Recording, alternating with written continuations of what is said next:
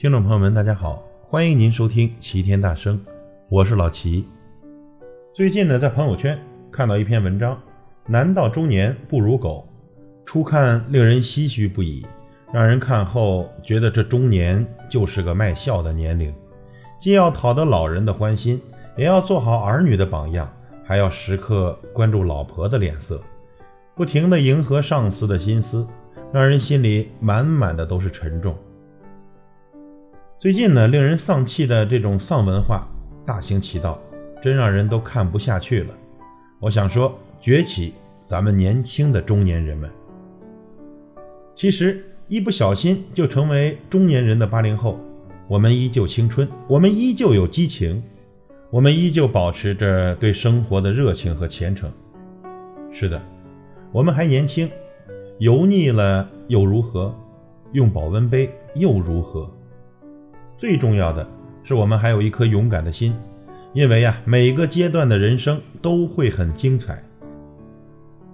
哎，也不知道是哪个天才想出了“男到中年不如狗”这句话，一时间呢，朋友圈哀鸿遍野，大家纷纷对号入座。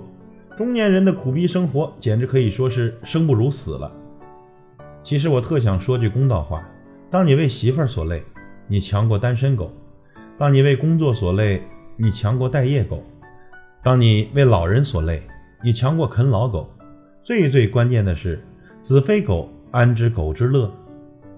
男到中年不如狗，很扎心，这扎痛了很多人的痛点，放大了人到中年一声叹息的一面，但却忽视了人到中年辽阔温暖的另一面。为什么我们觉得中年很累呢？我记得高晓松曾在节目中谈及中年危机。他说：“回顾儿时的理想，肯定不是买房啊、买车啊、找老婆的。但是我们匆忙急躁的买房，匆忙买贵的离谱的车，我们给孩子报各种昂贵的补习班，我们归因于形势步步紧逼，却忘了我们的初衷，忘了来时的路。其实啊，人的不快乐都是从比较中得来的。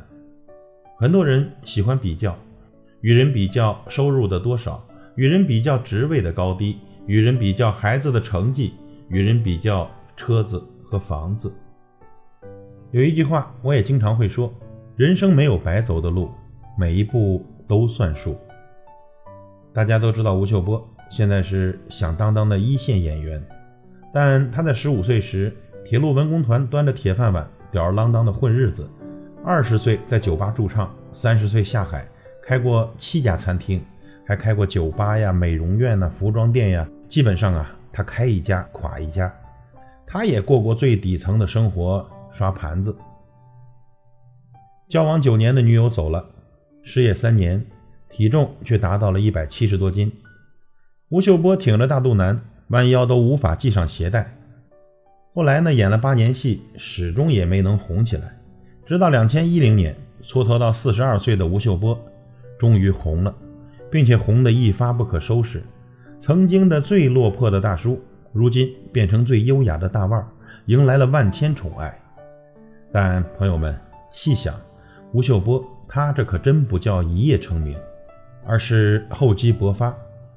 这大器晚成的男人呢，有个好处，就是特别不飘，特别知道自己的位置，也特别知道人世的艰辛。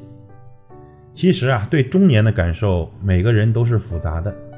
人生的哪一段时光不是好时光呢？童年、青年、中年、老年，但都比不上正当年。最好的时光，最负重的阶段，都是自身感受，这与他人无关。其实人活着舒服从容才是最重要的。当年大神级的人物窦唯，如今梳着丸子头，留着络腮胡，穿着人字拖。坐地铁，小馆子排队吃面，这照片传上网，各路网民一片唏嘘哀嚎，说现在的窦唯潦倒、随意、不体面。人们以为中年的窦唯已失去了年少时的灵气，却不知道窦唯这些年一直没间断地发新作品。自从他离开黑豹后，他已经出了二十六张唱片，比劳模汪峰出道至今都要多。他还时常在各个电影中担任配乐的工作。是中国摇滚音乐圈历史以来最高产的一位。其实啊，人家窦唯坐地铁、吃面、排队，不过是他选择的一种生活方式。窦唯所追求的，用自己喜欢的音乐养活自己，清粥小菜，逍遥自在，仅此而已。活得好不好，跟你中年不中年没半毛钱关系，跟你是男是女更没关系。有见识，有胸怀，有魄力，有韧性，就算到了老年，也照样可以耀眼星空。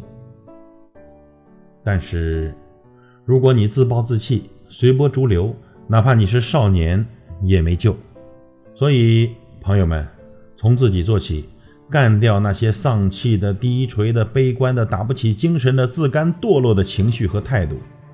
人到中年呐，好日子才刚刚开始。我们保重身体，保重家人，保持一份自己的爱好，积极乐观的生活，与年龄真的无关。每个年龄段都有各自的精彩。让我们在新的一年里好好生活，照顾好自己，关爱家人，平安健康每一天。感谢您的收听，我是老齐，再会。